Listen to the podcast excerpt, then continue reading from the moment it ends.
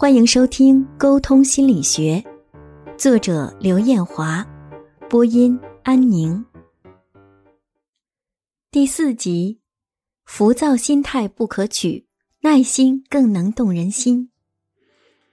每天从幼儿园放学后，乐乐总是喋喋不休的向妈妈讲述在幼儿园里发生的事情，在回家的路上，妈妈还会给予他一定的回应。但是等到了家里之后，妈妈因为要忙着做饭，所以就没有耐心去听乐乐的倾诉了。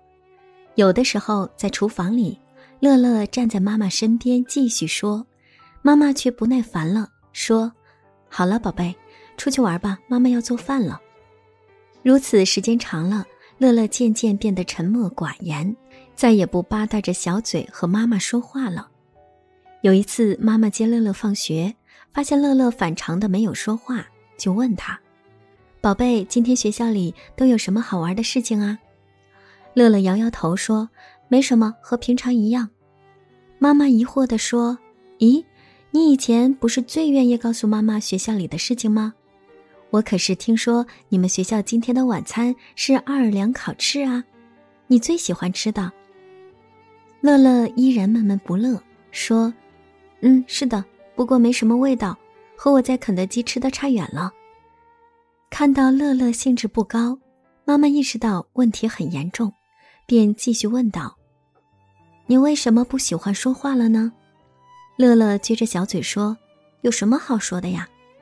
况且你也根本不喜欢听我说话。”。”至此，妈妈才意识到乐乐变化如此巨大的原因。原来，乐乐感受到了妈妈的不耐烦。因而失去了说话的兴致。一个小小的孩子才刚刚上幼儿园，就能够敏感地感受到妈妈对他的态度，更何况是成年人呢？试想，如果你满怀兴致地与他人倾诉，但是他人却表现出明显的厌恶或者心不在焉，那么你还有心思继续说下去吗？正所谓。己所不欲，勿施于人。面对他人的倾诉，我们一定要给予足够的耐心，因为这也是尊重他人的表现。从某种意义上来说，耐心是我们举手就能送给他人的最好礼物。当我们有耐心聆听对方的倾诉时，当我们有耐心细致地体察对方的心情时，当我们有耐心帮助对方解决难题时，对方所能感受到的远远不止我们的付出，还有我们发自内心的尊重和友善。从现在开始，就让我们在尊重他人的基础之上，再给予他人足够的耐心吧。只要你坚持这么做下去，你就一定会在人际关系方面收获满满。良言一句三冬暖，恶语伤人六月寒。吴娟是公司里的销售冠军，当然，吴娟已经不止一次当销售冠军了，因而她总是自以为是，就连走路都高昂着头。不过，吴娟的确有骄傲的资本，即使在公司业绩全面下滑的情况下，她也能保持销售业绩稳步上升。的确让人钦佩，同事们对于吴娟也都心服口服。谁让人家业绩突出呢？前段时间公司里新来了一位小姑娘，也是一名销售人员。这位小姑娘刚刚大学毕业，没有任何工作经验，不但业绩平平，就连人情世故也不太懂。这不，前几天公司开会，小姑娘居然坐在了吴娟的座位上。虽然座位每次都是自己随机选择的，但是因为吴娟身份特殊，所以每次都坐在主席台左侧的那个位置。也许是因为仰慕领导吧，也许是想得到领导的更多关注，小姑娘在不知情的情况下抢先坐在了那个位置上。吴娟来了之后，只见她气呼呼地坐到小姑娘身边，极尽挖苦讽刺地说。丫头，你知道自己的身份吗？就一屁股坐在这里，你离领导这么近，难道不怕领导拿你当反面的典型吗？小姑娘的脸上红一阵白一阵的，看到同事们都在关注他们，不由得反问：“这个座位不是随便坐的吗？”吴娟更加尖刻地说：“是随便坐的，不过我觉得以你的能力和资历，你应该坐到主席台上的那个位置。长江后浪推前浪，一浪更比一浪高啊！”小姑娘被吴娟说的哭起来，连会议都没参加。就哭着跑开了。后来领导知道此事之后，批评吴娟说：“你呀，虽然业绩好，但是也不能仗势欺人。人家小姑娘初来乍到，就算不懂规矩，你作为前辈也应该多担待，何必恶语相向呢？”一个月之后，吴娟因违规操作被公司除名了，这让同事们都非常惊讶，他们想不通。为什么公司这次如此小题大做呢？很久之后，大家才知道，原来那个曾经被吴娟奚落的小姑娘，居然是公司一个高层领导的女儿。人家是隐姓埋名下来体验生活的。吴娟违规操作，再加上她的行为的确不利于员工内部的团结，因而就被公司除名了。吴娟肯定没想到，这个小姑娘有如此强大的背景。虽然她的离开让人心生遗憾，但也是大快人心的。如今再也没有人敢像吴娟那样，仗着业绩好就在同事们头顶上作威作福。吴娟呢，只怕也想不到自己大好前程的葬送，居然与几句恶言恶语相关。常言道：“良言一句三冬暖。”恶语伤人六月寒，很多时候，人们因为情绪激动或者心里不平衡，就会口不择言地说出一些伤人的话来。他们发泄完了，以为事情就过去了，殊不知这些话就像钉子一样钉在人们的心里。即使时光流逝，钉子最终被你真诚的道歉拔了下来，但是依然会留下深深的痕迹，永远无法消除。尤其是在职场上，大多数人都很爱惜自己的面子。在这种情况下，如果我们为了逞口舌之快而刺伤他人的心，则一定会给自己的职业生活带来莫大的阻碍，甚至埋下隐患。因而，我们应该宽和待人，让自己的语言和容貌一样美丽。即使有的时候难以控制情绪，也应该尽量把握说话的分寸。因为说出去的话就像是泼出去的水，再也无法收回了。营造良好的氛围，交谈才能获双赢。一九八四年五月，当时担任美国总统的里根应邀到上海复旦大学进行访问，按照计划，他将会在学校的大礼堂里与一百多名学生见面，并且进行互动交流。听说要与美国总统面对面，这些大学生们全都兴奋不已，也很紧张。虽然里根并不紧张，但是如何与学生们进行更好的交流，也是他不得不考虑的问题。思来想去，他给了学生们一个非常轻松的开场白。当时面对台下黑压压的学生，他微笑着说：“实际上，我与贵校有着不解之缘。我的夫人南希。”曾经在美国史密斯学院就读，你们的校长谢希德先生是他的校友。如此说来，我与在座的各位也都是朋友，有很深的渊源。里根的话音刚落，台下的学生们就给予他雷鸣般的掌声。里根的开场白不但帮助学生们缓解了紧张的情绪，瞬间与学生们拉近了距离，也帮助自己树立了和蔼可亲的形象。得到了学生们的一致认可。里根总统的这番话，明确表达了他想要与学生们亲近的渴望，同时也在同学们面前表现出他平易近人的一面。他成功的拉近了自己与同学们之间的距离，营造出其乐融融的交谈氛围。正是因为他开场白的铺垫，接下来的交流和互动才变得轻松愉悦。在日常生活中，几乎每个人都难以避免与他人互动，尤其是在人多的场合，轻松愉悦的交谈氛围，不但能使交谈的参与者更加自然，也会使整个交谈如愿以偿的达到预期的目的。掌握交谈技巧固然重要，但是交谈氛围显然影响着交谈的进展情况，所以如何营造良好的交谈氛围也是相当重要的。在日常生活中，每当需要应酬时，我们不妨学着里根总统的样子，与他人套套近乎，营造良好的交谈氛围。也许有人会问：如果是此前完全陌生的人，如何做到与他人套近乎呢？其实，只要你愿意，就能找到共同的话题。例如，两个带着孩子的妈妈可以以孩子为话题展开。同为一个省份的人可以攀上老乡，再或者你们曾经都在同一个地方生活过，甚至你们都有相同品牌的衣服。总而言之，各种各样的理由都可以成功的帮助你拉近与对方的关系。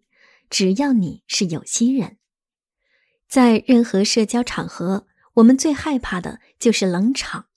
只要交谈的气氛和谐融洽。人们就会自然而然的参与到交谈之中，甚至畅所欲言。如此一来，倾心交谈就成为水到渠成的事情，让我们从中受益匪浅。察言观色再发声，有效沟通巧促成。作为一名房屋经纪人，约翰的工作非常出色，他总是能够在市场的寒潮中成交。就在前几天。他还刚刚卖出去一套房子给中国来美投资的华人呢。为什么约翰能够做到这么优秀呢？这与他察言观色的本领是分不开的。其实，约翰刚刚成交的这位华人，曾经跟随很多经纪人都看过房子，但是始终不太满意。那天，约翰带着这位华人去看房，先看了一套高档公寓，华人皱皱眉头说。这还没有我在北京的家大呢。约翰赶紧调转话题问：“您喜欢独栋别墅吗？别墅住起来和这种公寓完全是不同的感觉，非常自由。”华人眼前一亮说：“但是我听说独栋别墅通常都在郊外啊，会不会治安不好？孩子将来万一需要来美国读书的话，会不会离学校太远呢？”约翰琢磨了一下说。哦，我明白了。您不单单是需要投资，还考虑到孩子将来也许会来读书，是吗？华人点点头说：“之前有个经纪人带我看了好几幢独栋别墅，都太远了，不但离学校远，而且距离超市、商场都很远，购物也不方便。如果让我去趟超市，开车一个多小时，我肯定会抓狂。”约翰笑了起来，说：“好了。”我现在了解您的准确需求了。如果您方便的话，我现在马上约几套符合您要求的别墅，您可以去看看。华人没说话，算是默许了。约翰赶紧约好房子。他先是带着华人看了两套房子，华人都没有表现出什么。直到第三套，华人看得非常仔细，而且还特意询问房主房子里面有没有白蚁。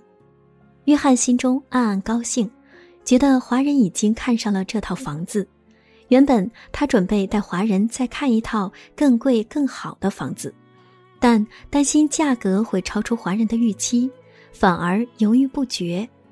因而他索性选择结束看房，并且对华人说：“我给您看的这第三套房子是所有房子里条件最好、性价比最高的。”果不其然。华人在考虑一天之后，定下来要购买这套房子。他还非常感谢约翰给他找到这套各个方面都很合适的好房子呢。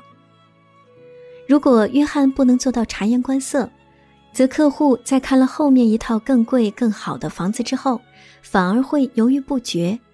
幸好约翰通过察言观色了解了客户的心理状态，从而一语中的，打动了客户的心。让客户几乎不假思索地定下了这套房子，促成了成交。其实，从事销售行业的人，首先要弄清楚的就是人。只有了解客户的心思，及时洞察客户的心理变化，才能更好的掌握客户，促成交易。要想与他人愉快的交谈，打开他人的心扉，让他人信任你，对你产生好感，无疑是最重要的。然而，生活中我们与很多人都是初次见面，或者了解不深。在这种情况下，又如何做到一语中的的说话呢？没关系，也许你此前并不了解某人，但是只要你能做到察言观色，你就能很快的了解对方的所思所想，从而把话说到他人的心里去，让他人感到震撼。其实，民间并不缺乏察言观色之后一语中的的事例。早在几十年前，随便走在大街小巷。我们都会看到一些算命的人。现在想来，命运完全是未知的，没有任何人能够参透命运的玄机，做到未卜先知。然而，算命的却往往能够说到人们的心里去，这又是为什么呢？其实，算命的人有一项特别的本领，那就是察言观色。可以说，他们察言观色的本领已经达到了极致。所以才能在短短的几分钟之内就猜透人们的心思，说出的话总有几句能够打动人心，让人们心甘情愿地掏出钱来给他们，以求了解未来的命运。如果我们在人际交往的过程中也能做到多多察言观色，那么即便达不到参透他人心思的程度，也足以看出他人的心理变化。这会对我们与他人的交往。起到积极的推动作用。话题找对是关键，让沟通事半功倍。很小的时候，伽利略就表现出对科学浓厚的兴趣。然而，他的父亲坚持让他学医，并且在他十七岁的时候把他送到比萨大学医学院学习。然而，不管怎么强迫自己，伽利略都无法对医学产生兴趣。反而在利用课外时间去听大名鼎鼎的欧几里得讲授静力学和几何学时感到津津有味。当然，伽利略知道不能直接拒绝父亲的好意，否则不但会事与愿违，还会与父亲之间产生隔阂。因此，他思来想去，终于想出了一个好办法。有一天，伽利略问正在书房里读书的父亲：“父亲。”当初你为什么对妈妈一见钟情呢？听到这个问题，父亲马上抬起头，面带微笑地说：“你母亲年轻的时候是个大美人，我一见到她就情有独钟，再也无法爱上其他的女人了。当然，我对这一点深信不疑，父亲，因此我此刻也面临这样的一见钟情。”听到儿子谈恋爱了，父亲高兴极了，问。你也有了心仪的女孩子了吗？这可太好了。伽利略愁眉不展地说：“我爱上的不是女孩子，而是科学。我这一生注定只爱科学，就像你对母亲痴心不改一样。”父亲哈哈大笑起来。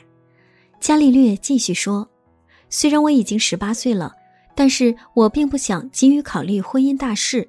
我不想恋爱，科学就是我的爱人。”父亲。我想成为一个让你骄傲的人，我想在科学的道路上做出一番成就。父亲为难的摇摇头说：“但是我没有足够的钱供你读书。”伽利略迫不及待地说：“父亲，我可以申请宫廷奖学金啊！只要你和你的那些朋友打个招呼，我肯定能得到奖学金。”父亲陷入深思，说：“这个主意听起来还不错。”伽利略高兴极了，当即向父亲保证：“我一定成为一个科学家，让你以我为傲。”为了说服父亲同意自己学习科学，伽利略并没有鲁莽行事，而是费尽心思想出了一个有效的办法。他首先从父亲乐意听的话题开始谈起，从父亲对母亲的一见钟情谈到自己对科学的一见钟情。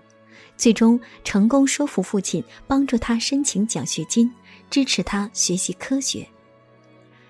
这就是话题的魅力，倘若伽利略一开始就提出拒绝医学，坚决要学习科学，也许会遭到父亲恼羞成怒的拒绝。